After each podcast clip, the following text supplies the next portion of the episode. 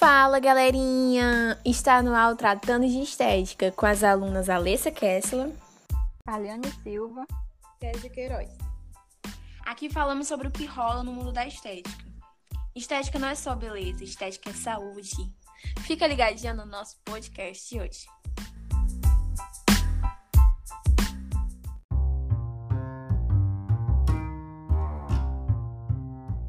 Hello, amigas e amigos! Eu sou a Carliane Silva e no nosso podcast de hoje iremos falar sobre o desencruste na limpeza de pele. Mas antes, vamos entender um pouquinho o que é esse tal de desencruste que as pessoas tanto falam.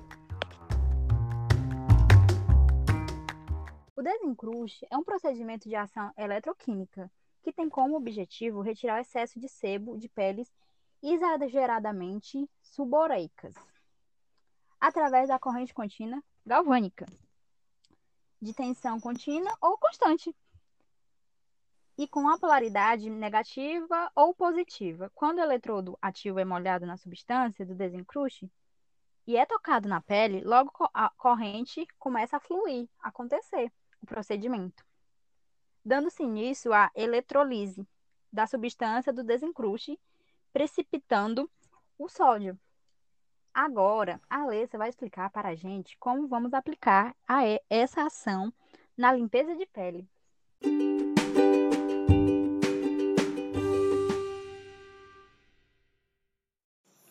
Bom, vamos entender o seguinte: a nossa pele tem que ter oleosidade. Porque essa oleosidade ela é uma barreira de proteção natural da pele.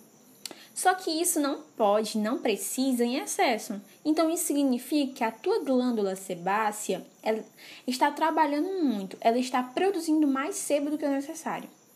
E a gente não precisa dessa oleosidade toda, não é verdade? Perfeito. É, existem vários tratamentos para isso. E como a Carliane enfatizou, nós vamos falar sobre o desencruste, que é conhecido como uma corrente elétrica ou galvânica, né? É, nós vamos desengordurar a pele. Essa corrente elétrica, ela suga o sebo, suga a gordura da pele. Essa ação é chamada por muitos profissionais da estética por sabonificar. Então, muitas vezes, ela vai formar uma espuminha branca. E isso é gordura, é sebo que está sendo puxado. Então, detalhe, a nossa célula, ela tem memória. Então eu vou lá com o procedimento e retiro o sebo. O que a célula faz? Já que ela tem memória, ela vai lá e faz, produz de novo. O que eu faço? Retiro de novo. O que a célula faz? Produz de novo.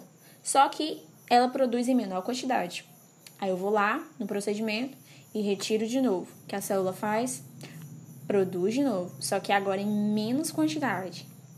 Então entenda que a cada sessão a glândula, a célula vai produzir menos sebo, menos oleosidade. Isso se chama reeducar a glândula sebácea para que ela pare de produzir sebo em excesso. Aí vai chegar uma hora que ela vai dizer: "Poxa, eu tô cada vez produzindo menos sebo, menos oleosidade e ela continua tirando. Vou parar de produzir em excesso. Vou produzir somente o necessário."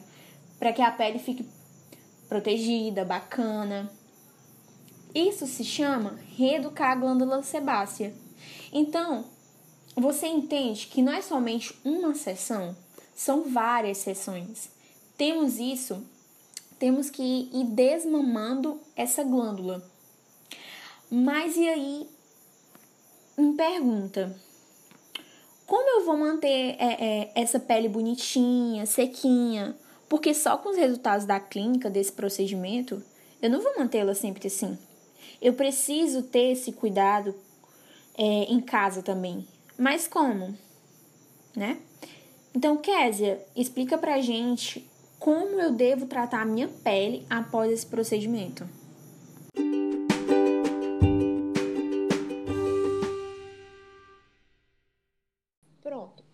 Todo mundo sabe que a limpeza de pele traz muitos benefícios para a pele, não é mesmo? No entanto, alguns cuidados devem ser tomados após o procedimento para manter a pele saudável por mais tempo.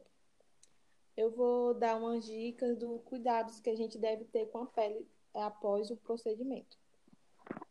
Usar o protetor solar é fundamental. Aplicar o protetor solar todos os dias, dentro ou fora de casa. É, também podemos usar sabonete neutros, podemos usar um sabonete para a pele sensível, a, o, a fim de não agredir tanto a pele, assim como a loção micelar para limpeza. Usar água termal.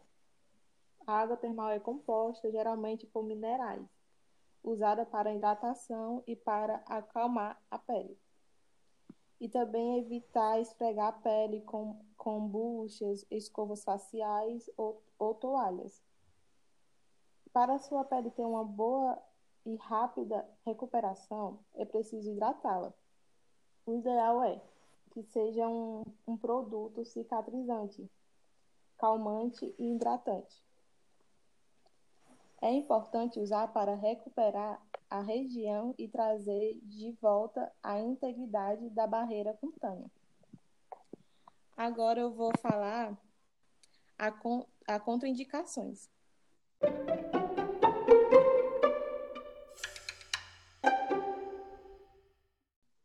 Feridas, lesões, inflamações no local da aplicação, gestantes, não pode fazer é, portadores de marca-passo, é, pessoas diabéticas descompensadas. Bom, gente, o nosso podcast acabou. Mas espero que você, ouvinte, tenha compreendido sobre esse tema desencruste, que é, assim, considerado um dos melhores tratamentos, né, para retirada de sebo, de oleosidade e aqui também falamos sobre como devem ser os cuidados das clientes em casa após esse procedimento. Eu espero que não tenha ficado nenhuma dúvida para você. Bom, esse foi o nosso trabalho, nosso podcast, nosso trabalho de fisiologia da professora Solange, com as alunas do curso de Estética e Cosmetologia da Unifametro. E lembrem-se sempre, estética não é só beleza, estética é saúde. Tchau!